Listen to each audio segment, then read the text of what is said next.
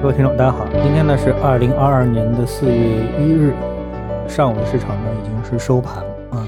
那我们今天呢注意到啊，在这个市场当中呢有三条消息啊是跟那个能源有关的，或者说是跟能源的大格局的布局，总之都是和能源有关。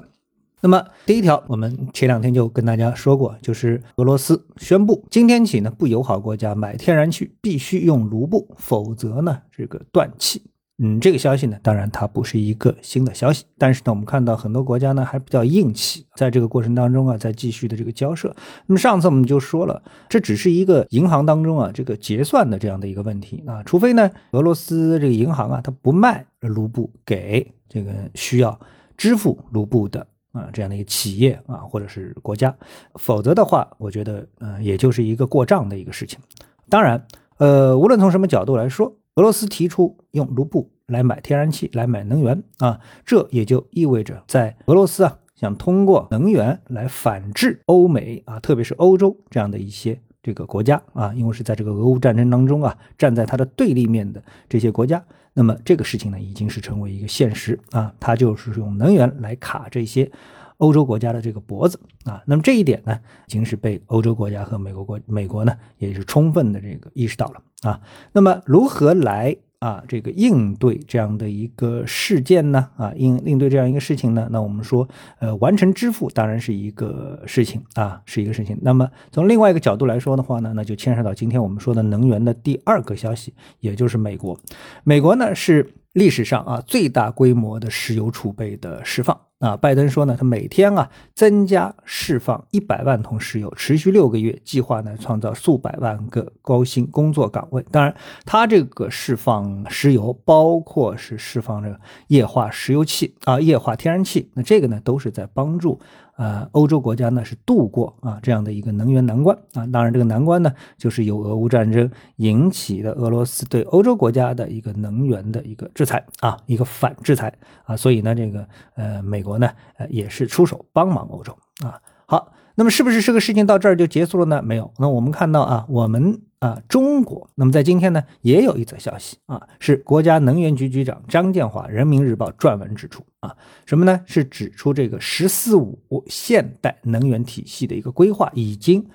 国务院批复同意并印发实施啊。在“十四五”期间，要加快构建现代能源体系，建设能源强国，全力保障国家能源安全，助力实现碳达峰、碳中和目标，支撑经济社会的高质量的一个发展。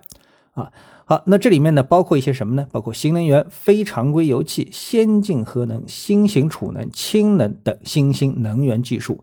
以前所未的速度啊，加快进行一个迭代，成为呢全球能源转型变革的核心驱动力啊。所以呢，从呃整个的一个全球能源布局来的话来说的话呢，那我们就发现了啊，全球呢其实呢就分几个这个大家啊这个职能不同的一个国家。呃，分布吧。那比如说欧美，他们是处于这个释放消费能力的这个国家。科技创新我们先不谈啊，所以从这个消费角度来说，他们属于消费。那中国呢，是一个制造业大国啊，可能说大部分情况下，中国在负责这个商品的制造，而俄罗斯、阿拉伯国家呢，他们负责能源的供应。啊，那么如果说没有地缘政治啊，没有战争啊，啊这个情况下面呢，这条体系呢，其实呢还算比较完备。当然了，比如说俄罗斯，他们的制造业比较，呃，相对来说比较落后啊。那么这个问题肯定不是出在欧美身上，因为你可以自己去发展你的这个制造业。就像我们中国啊，中国我们说在改革开放之前，我们的制造业在全球体系当中可以说是相当落后的，几乎等同于是一个农业国啊，没有什么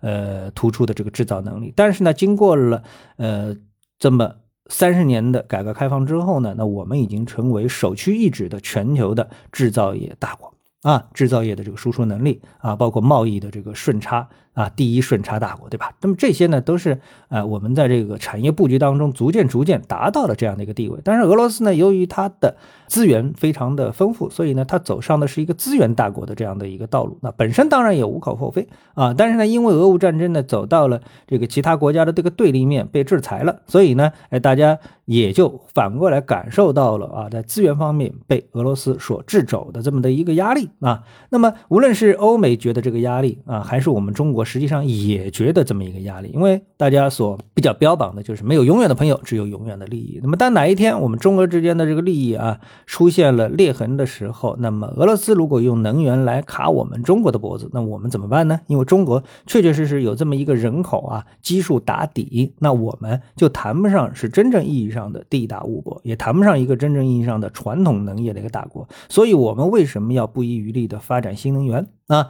这个在很早之前，在我的节目当当中就跟大家说过了啊。中国是走在新能源革命的这个前列，为什么？因为我们有自己的这么的一个短板啊，因为我们能源啊不是储备非常的丰富啊，所以我们为什么要跟俄罗斯交朋友啊？或者为什么有的时候我们必须得跟澳大利亚啊这个交朋友？没办法，因为我们。真的有点缺能源啊！我们为什么要发展新能源？我们为什么要在全球其他国家都在警惕核能的危险的情况下面，我们要大力的发展核能？当然了，风能啊，这个太阳能啊，这个我们从来也是不遗余力的啊！我们为什么要构建现代化的能源体系？其实问题在于这个我们的短板啊！所以这个问题深入下去的话，那么长时间来说，我们的 A 股市场里面也就是。就着这个能源板块反复的在进行炒作啊，一会儿说哎我们要炒新能源了，为什么？因为我们要大踏步前进了啊。一会儿我们又说炒老能源了，为什么？我们觉得哎新能源不够用啊，有短板不够用啊。所以呢，这个能源板块无论是新老，在我们的 A 股市场里面，它都会反复的激发起这个市场的兴趣啊。